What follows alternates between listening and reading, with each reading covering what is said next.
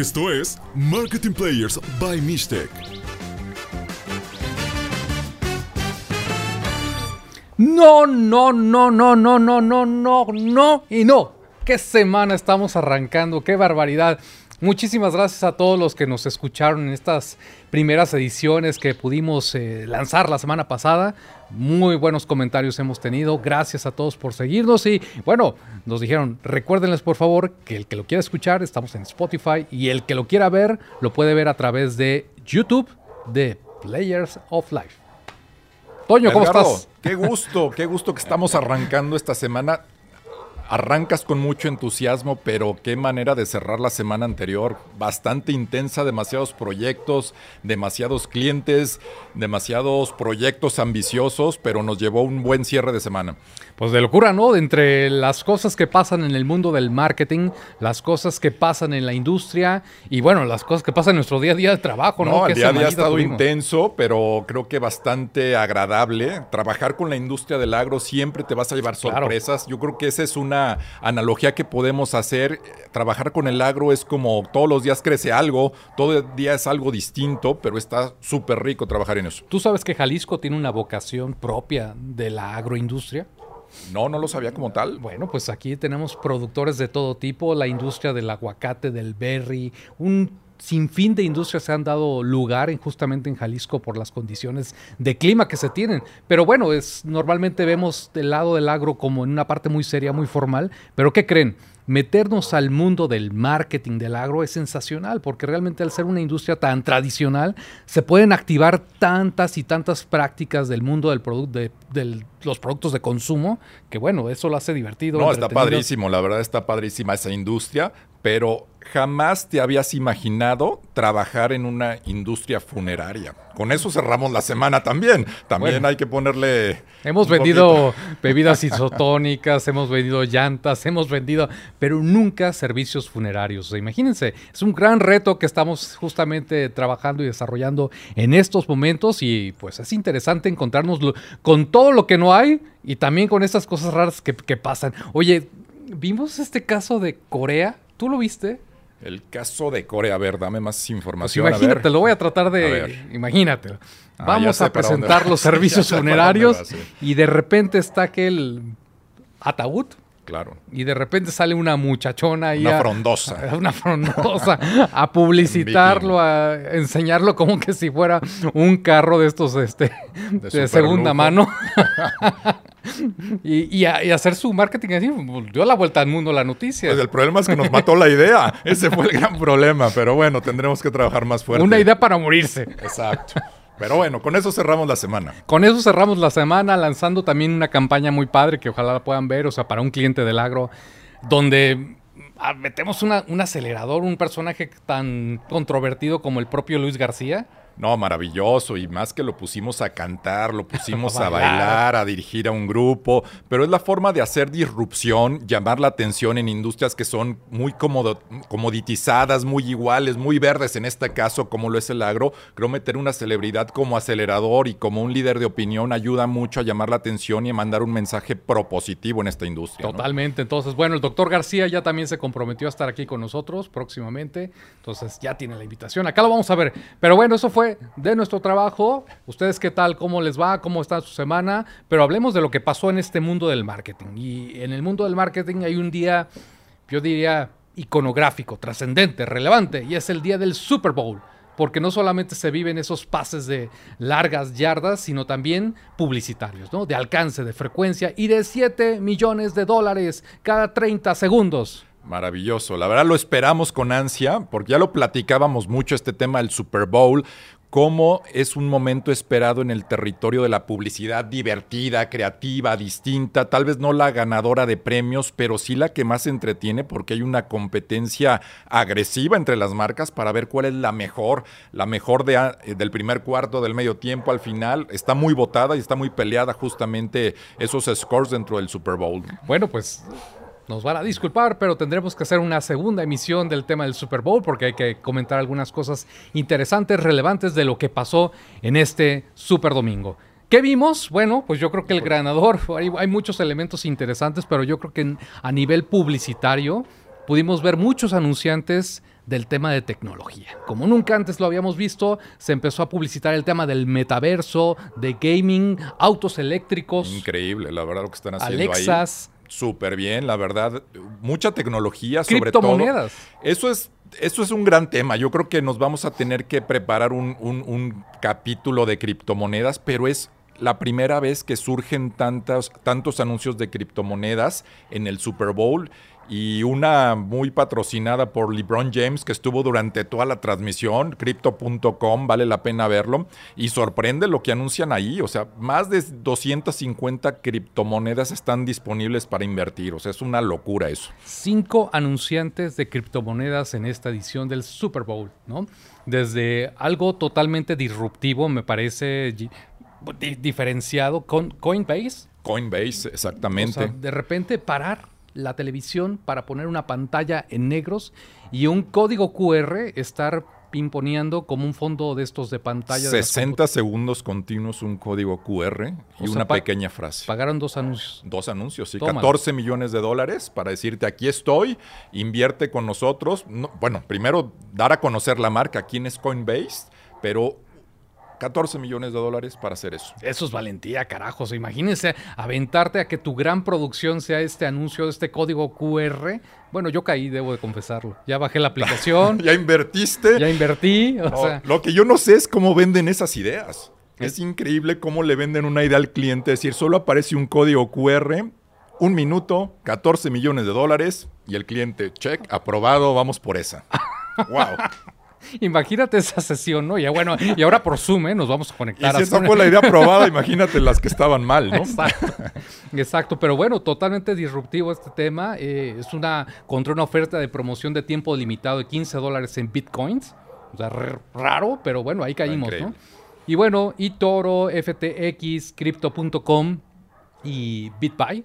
O sea, fueron estos cinco grandes anunciantes. LeBron James, ¿quieres platicar de lo que pasó ahí? No, Ellos el ya habían anunciado, ¿no? Con Ellos ya habían Damon. anunciado exactamente y está en la página lo de Matt, justamente, pero ahora utilizan a LeBron James como celebridad, hablándole a LeBron James de decir, bueno, tienes que hacer tu carrera distinta, él que ya es veterano, que ya está de salida, aunque sigue siendo un gran jugador, cómo él juegan con ese antes y después de LeBron para decir, bueno, Éntrale a este nuevo mundo, a este nuevo mundo de, de otra realidad y invierte en criptomonedas, ¿no? Y no sé qué tanto habrán pagado, pero LeBron fue de los más eh, visualizados durante toda la transmisión del, del Super Bowl. No sé si eso tenga algo que ver con la inversión que también está haciendo cripto, pero lo tomaban y lo tomaban y lo tomaban. ¿Él está como inversionista en este proyecto? Asumo que sí es uno de los inversionistas, asumo que sí, lo podríamos checar, pero bueno, fue al- una de las marcas publicitadas. Yo no soy muy pro criptomonedas, estoy muy ¿Cómo? lejano de ¿Cómo, eso, la verdad. Yo sé que tú sí ¿Cómo? quieres y que los clientes nos paguen en criptomonedas, yo Claro. sé que tú estás muy en pro de eso, yo no. Bueno, todavía no le una entiendo, economía digital. Todavía no le entiendo, tenemos que entenderle para ver, bueno, que lleguen las criptomonedas y ver cómo las cambiamos y pagamos la producción y pagamos todo lo que tenemos que hacer. Exacto, ya puedes pa- pagar tus tacos hasta por Uber con tus criptomonedas. ¿Qué tal? Pero bueno, sí es todo, todo un tema ahí, LeBron James hablándole a su yo del A su 2003, otro ¿no? Y es exactamente. creado con CGI maravillosamente este personaje, pues interesante, los invitamos a verlo por ahí. Pero ¿qué más tenemos? ¿Qué más pasó? Otro, otra variable importante en este Super Bowl, yo creo que también fue el tema de las celebridades. ¿Qué desfile de celebridades vimos? No en las tribunas, sino en los comerciales. Ni no en el medio tiempo. Y no en el medio tiempo. Un poquito de...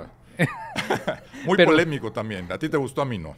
Bueno, a, a- a mí me parece trascendente, o sea, hip hop, eh, Los Ángeles, o sea, Oye. todo un tema cultural me parece Como bien lo bajado el evaluaron, balón. la nostalgia de los raperos y hip hoperos. La nostalgia. Ya cuando estamos llegando a eso, bueno, es que Bueno, ya se está pero- acabando la creatividad en el show del Pero medio también tiempo. back to the basics, porque yo creo que ya era demasiada parafernalia de producción y rollo. ¿Y dónde está la propuesta musical? Y creo que aquí volvimos un poco a esos básicos de no tener todo ese estadio apagado y realmente que el show tenía que brillar, punto, ¿no? Como, como Michael Jackson. Bueno, vas eso, a fregar con eso la es a otro nivel. eh. No, eso es otro nivel. Seguramente lo volveremos a ver ahora con toda la tecnología. Va a revivir el gran Michael. Bueno, pero ya que te metiste al tema del medio tiempo, creo que ahí vale la pena comentar a Colin Kaepernick, ¿no? Que esto no ha muerto. Lo que hizo este exjugador o jugador de los 49ers en su momento, pues de arrodillarse como una protesta ante Trump pues se repite, ¿no? ¿Qué pasó, Toño? No, y sobre todo que lo, lo hizo en su momento, muy criticado, es más, tuvo que abandonar su carrera siendo un superjugador y cómo lo tomó una marca insignia como Nike para apoyarlo y desarrollar una plataforma de llamado social y se subieron muchos atletas, mucha gente con esto, mucho levantamiento social en Estados Unidos. Y ahora qué pasa en el show de medio tiempo, aunque se decía que lo tenían prohibido, Eminem hace el, mismo gesto de arrodillarse mucho más tiempo que el que lo hizo Copernic en su momento como una protesta, ¿no? Aunque lo tenían prohibido, aunque yo lo habían hablado, la NFL lo había prohibido y obviamente al estar una marca involucrada como el Pepsi, que es el patrocinador del medio tiempo, pues es polémico el que haya hecho esto. Polémico, yo creo que Pepsi la gana toda, ¿no? Finalmente con toda la controversia y toda la comunicación que despertó, en este sentido, pues Pepsi está llevándose el reflector y la, la notoriedad en este momento clave, ¿no? Aunque recordemos, Pepsi ya había hecho un, un, comercial de protesta, subiéndose a esa ola de protesta. Y no se lo creyó la y gente. no se lo creyó, es más, los batearon, lo tuvieron que bajar del aire, un, del aire, una gran producción. Siempre es delicado meterse en esas líneas delgadas que son de la realidad de la población. Cree en algo, aunque signifique sacrificarlo todo, ¿no? Increíble. Esa es la frase Nike, y yo creo que todavía siguen obteniendo regalías de esto con todo esto que sigue pasando, ¿no? Ese caso lo podemos platicar brevemente, John, porque para quien no, no, lo sabe, con esta protesta Nike lo toma y bueno, la bolsa, se, o sea, su acción en la bolsa se viene a la baja completamente. Había ruido, Nike la regó, o sea, por fin la estrategia de marketing de Nike que fue un fracaso todo el mundo lo estaba comentando y de repente viene ese repunte porque justamente el propio consumidor y más allá del consumidor, la tribu que sigue a Nike, claro. pues lo defendió y hoy Nike terminó ganando tres veces más de lo que había esperado. Y acuérdate el poder de todo lo de las redes sociales. En su momento empezaron a quemar ropa Nike, a tirar tenis Nike, a quemarlos, a botarlos a la basura, como una forma de protesta del mismo usuario porque no estaban de acuerdo con este levantamiento, pero al final el grupo pro Nike y pro causa social se levantó en armas en positivo y la acción empezó a subir como loco. Fue uno de los años más importantes para Nike. Marketing deportivo, pues eso es el marketing deportivo, ¿no? Eso Pensado es una estrategia, ¿no? Aquí una estrategia. Definitivamente sólida. no fue planeado, fue una circunstancia lo de Kaepernick, pero bueno, la marca lo tomó para bien y, y, sigue una bandera viva en eso. Bueno, volviendo al tema, celebridades por todas partes. O sea, todos los comerciales prácticamente tenían una celebridad. Vimos un desfile desde Anna Kendrick, Scarlett Johansson, eh, Zendaya, Salma Hayek, Arnold Schwarzenegger, Schwarzenegger o sea, Tommy Lee Jones, por ahí. Mike Myers. No, una cosa increíble de celebridades. Lindsay Lohan, o sea, no, no, bueno, todo. Prácticamente un... parece que es la fórmula, invitar una celebridad, música muy conocida de años anteriores, hacer una historia divertida. Parece que la ecuación es la misma, pero cómo metes todos esos componentes y lo haces creativo, lo haces distinto, es el gran truco de esto. Sí, a ver, y bueno, ¿y cuál es el anuncio más visto? Todas tus fuentes, todos tus datos y, y, elementos. ¿Qué nos puedes decir, Toño? Pues ¿Qué? el ranking, ahora sí que tú lo tenías más al día del ranking, el número uno. No me acuerdo. Rocket. Rocket, Rocket, justamente, ¿no? Según USA Today. Que hace una analogía con, con, el mundo de las Barbies y Kens y empiezan a jugar. Según los indicadores que vimos, las últimas tres eh, publicaciones es el número uno, ¿no? Medio Toman. polémico, ¿no? Muy, muy polémico, porque de repente a mí me parecía un spot confuso, no terminabas de entender, empezamos a hablar de Barbies, vemos la casa de los sueños de la Barbie, y entonces cómo ligan justamente el tema de ponerle magia a una hipoteca, que es lo que vende Rocket, ¿no? Y luego Casas meten la hipotecas. licencia de He-Man, entonces Mattel ahí metido, con Anna Kendrick metido para vender hipotecas, pues... Y yo, y yo no sé si gustó por eso, más allá de entender la marca o qué vendían. Hay que entender todo eso, ¿no? A lo mejor funciona como un eje simplemente de llamar la atención, pero la gente no se acuerda de quién fue el spot. Sí, sí, sí. Bueno, eso es a nivel alcance, ¿no? Y a nivel alcance también Amazon, muy bien rankeado con Scarlett Johansson, ya lo decíamos, vendiendo es Alexa, y como Alexa pues prácticamente está eh, mm, haciendo predicciones de todo, ¿no? Y el tercer es... ¿Qué ibas a comentar algo de eso? Medio reviviendo Alexas, ¿no? Que también ha estado polémico, que no sirven de mucho y como que se apagó un poquito el boom de las Alexas. Cómo regresan y es un spot bastante interesante, haciendo esa analogía de tu estilo de vida, lo puede controlar Alexa y es la que te predice lo que estás pensando. Ya no solamente tú le pides a Alexa, sino predice lo que quieres hacer, Y, ¿no? y la- digo, la gracia del comercial es que se adelanta un poco y que pone algunos elementos ahí que no debe de... hab- habla de más, por así decirlo, ¿no? por así decirlo, ¿no? entonces- bueno, es que la ventaja que tú tienes es que tú viste la transmisión directamente de Estados Unidos. Yo vi la transmisión en Fox Sports, en ESPN, y ahí para cotejar la parte de publicidad que se anunció en México versus la, la internacional o Estados Unidos. ¿Y Tú qué tienes- pasó en México? A ver, no, en. México una verdadera basura lo que se anuncia en Fox Sports. Increíble que metan dinero ahí. Lo viste por Fox Sports. Lo vi por Fox Sports y, y ESPN. Estuve ahí campechaneando las dos transmisiones, pero vi dos grandes porquerías publicitarias. Primero, la de Salsa Valentina, una Tómala. analogía con el fútbol americano de una chava disque jugando en una canchita totalmente amateur, que juega fútbol americano y al final le ponen salsa Valentina a sus botanas. ¡Wow! ¡Qué gran idea! Increíble. Yo no sé si la hizo el dueño, la hija del dueño, la sobrina del dueño, o si la, alguien la pensó. O sea, simplemente tenemos 100 pesos, vamos a invertirlos en esto. Basura, basura, basura. ok, este cliente nunca tocará nuestra puerta, pero, pero bueno, ¿qué No, más para pasó? hacer las cosas bien, claro, que venga. A ver, pero lo que yo no entiendo de verdad, y esto pasa no solamente en este caso, en muchos en televisión de, de, eh, abierta, en Televisa, o sea, ya pagan lo más importante que es el tiempo aéreo. ¿Por qué no poner una idea relevante, bien producida? Exactamente. Y la otra que vi, eh, utilizando este influencer Poncho de Nigris, que también está muy fuerte, que está haciendo muchas cosas, él como marca persona y anuncia de todo, y anuncia la familia, etcétera. Él está con Play Do It, una casa de apuestas. Malísima la publicidad. Es ahí donde siempre va a estar el contraste. Cómo el influencer o el generador de contenido personal no sirve para publicidad, no están hechos para eso, están forzados no sirve de nada. O sea, podrían poner a cualquier otra persona poniendo el, casino, el lugar de apuestas en este caso, y hubiera funcionado igual. Muy mala publicidad, pero pagaron un acelerador como un, como un influencer que ya seguramente no cobra bajo. Y lo ponen al aire y lo repiten y lo repiten y lo repiten. Bastante malito. Qué bueno que tenemos el contraste de lo que se ve en el mundo y qué bueno que se publica en muchos portales para ver. Hoy vimos en la mañana 60 spots del Super Bowl. 60. Maravillosos. Y ahí es donde dices, ¿qué está pasando en México? ¿Qué está pasando en nuestra localidad? ¿Por qué no levantan esos estándares? ¿no?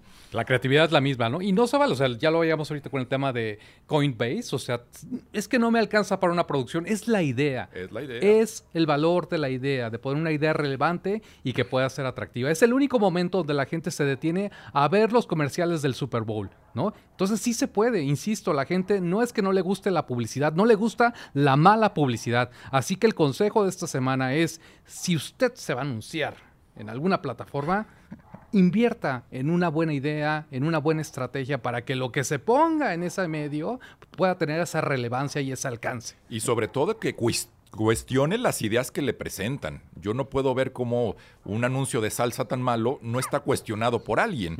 Ahí es donde tienen que cuestionar y preguntarle hasta a los que le preguntan a la esposa o al esposo. A lo mejor es una buena referencia para decir esto es bueno o esto es malo. Y la otra Pregunten. trampa, la otra trampa que pasa mucho es, no te preocupes, yo te regalo la producción. El medio También, con tal de vender el espacio te dicen, yo te regalo Y la te producción, te, venden una regalo la producción idea. muy barata, Y sí. queda una basura completamente. ¿no? Entonces, bueno, sí vale la idea, sí importa la idea. Acérquese con los expertos. No decimos que con nosotros, pero busque un ex- experto, por favor. ¿Va? Entonces, Exacto. Eso es un poco lo que pasó en el Super Bowl. Hay mucho que No, comentar. o sea, son son- diferentes ángulos, o sea, diferentes revistas especializadas, pues a lo mejor dan otra crítica justamente a esto de la criptomoneda, le dan mucha más relevancia. Toritos es- también se lleva la nota, muy bien Siempre bajado, cosas bien, muy buena producción, maravillosas producciones, ¿no? La imaginación, todo esto que despierta, el revivir licencias, ¿no? El tema de la película de Jim Carrey con el, Ah, de- el cosa. chico del cable. Bastante, bastante buena. También reviven eso, reviven a Mike Myers con el Doctor Evil, que también se meten a la ecuación. Pringles, ¿qué onda con Pringles? Oye, Pringles re- recibimos eh, hoy también unas críticas de que era muy malo. A mí me pareció bastante buen comercial el que hicieron, un comercial largo, jugando con el empaque, que creo que es su, su gran diferenciador de un tipo que se queda trabado en un empaque de Pringles después de sacar las papas. Se queda trabado, ya no, no se puede quitar el empaque. Y así pasa toda su vida hasta que se muere. Igual lo, lo- lo ligamos a la parte de funeraria, igual lo podemos llevar esa idea.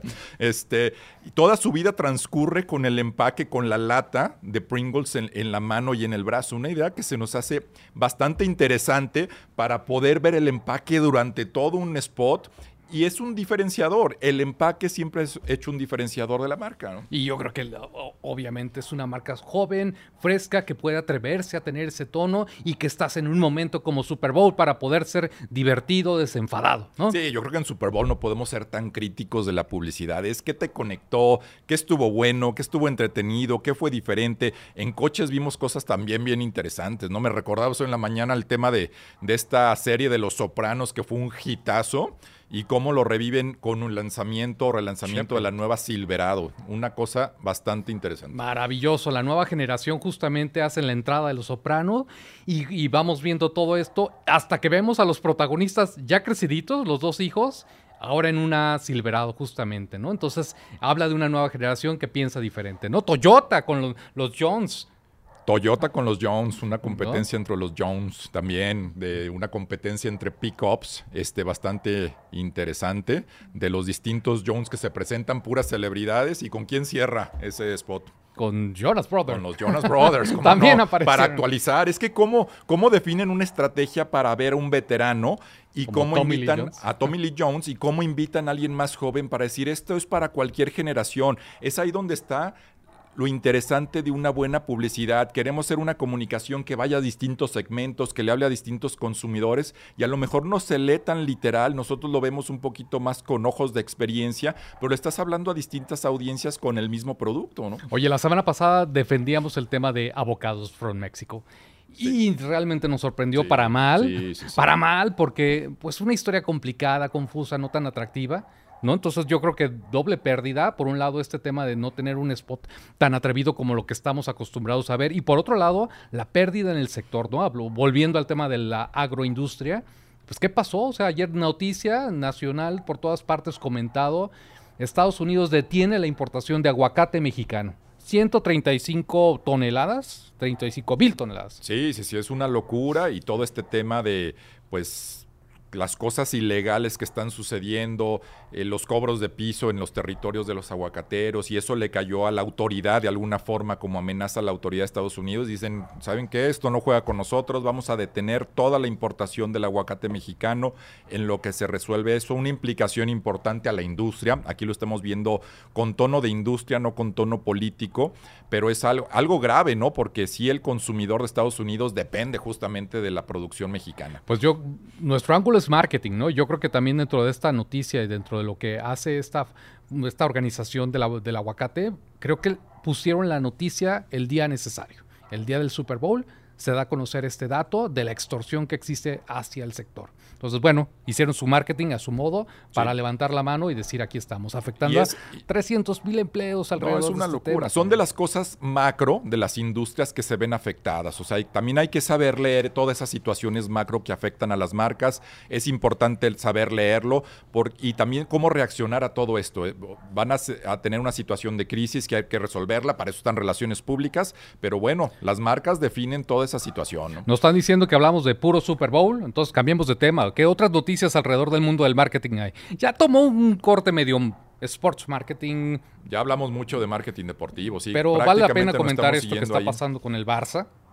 Esa es una noticia buena, creo. Ya saben, el, el Barça, el nuevo estadio del Barcelona está en construcción y justamente está ávido de los nuevos patrocinadores. Parece que por primera vez van a tener un nombre del estadio, lo que ya está muy en boga en todo el mundo.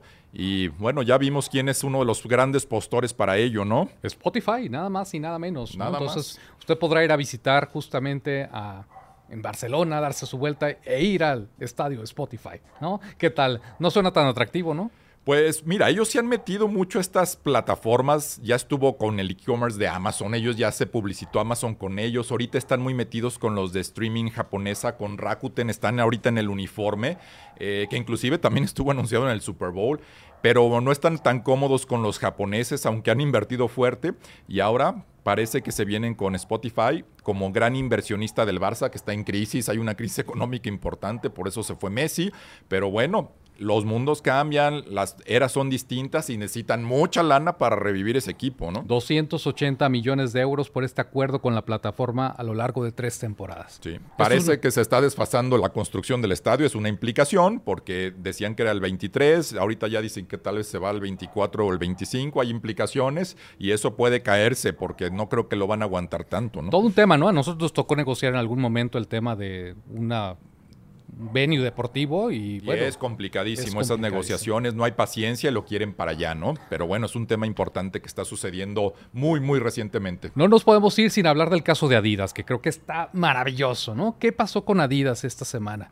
Adidas bastante polémico, lanza su nueva línea de brasiers deportivos para mujeres y lo hace rompiendo el esquema tradicional de una marca deportiva como normalmente se hacía. Lanza primero un collage de fotos de mujeres eh, mostrando los senos totalmente desnudas y lo manda, lo manda en social media como no todas son iguales, entonces no podemos vender un artículo igual para ellas. Una gran noticia que dio vuelta al mundo. Yo creo que hay mucha genialidad en, en muchos temas respecto a esto, ¿no? De la agencia TVWA justamente lo que hacen es burlar el algoritmo de Instagram, porque esto lo lanzan en Instagram y tú sabes que no se puede, está prohibido. Sí. Entonces justamente ellos lo autocensuran y dicen, bueno, pues esta censura y esta forma es. en la que se deforma de alguna forma el, el, pezón es una realidad para las atletas y no hay nada más incómodo que es practicar tu deporte no en las condiciones ópticas, óptimas. Entonces la segunda genialidad viene en el desarrollo de producto, 43 nuevos estilos para que se pueda acomodar a tu estilo, ¿no? Desde el everyday para movimientos uh -huh. suaves, desde el estudio, desde el, para los runners, para no, yoga, sí. etcétera. Entonces me parece una genialidad. Aplauso por Sí, Adidas. polémico, muy polémico, porque también ha sido atacado de que si no hubieran utilizado desnudos no hubiera tenido esa, esa potencia de mensaje o esa polémico o ese ruido que hizo. Pero al final lo está haciendo muy bien. Creo que tomó una línea llegó hasta ella y ahorita está viendo también las, las, fotos de las implicaciones de correr con un mal equipamiento. Ahorita lo podemos ampliar no solamente al brasier, sino al equipamiento deportivo. Ejercitarse con un equipamiento no apto te va a dañar, no es, no es bueno para tu ejercicio, ¿no? Entonces lo están haciendo muy bien como campaña. Pues terminamos hablando de marketing deportivo, sin querer queriendo, lo disfrutamos, ya nos están presionando, esto, estamos pasando de tiempo. Ah, no, nos quedan tres minutitos. Buenísimo. ¿Tú quieres con, comentar la nota de Donovan? Sí, ese bueno también fue nota de la semana pasada de este patinador artístico Donovan Carrillo que estuvo totalmente anunciado la semana pasada porque está o compitió en los Juegos Olímpicos de Invierno.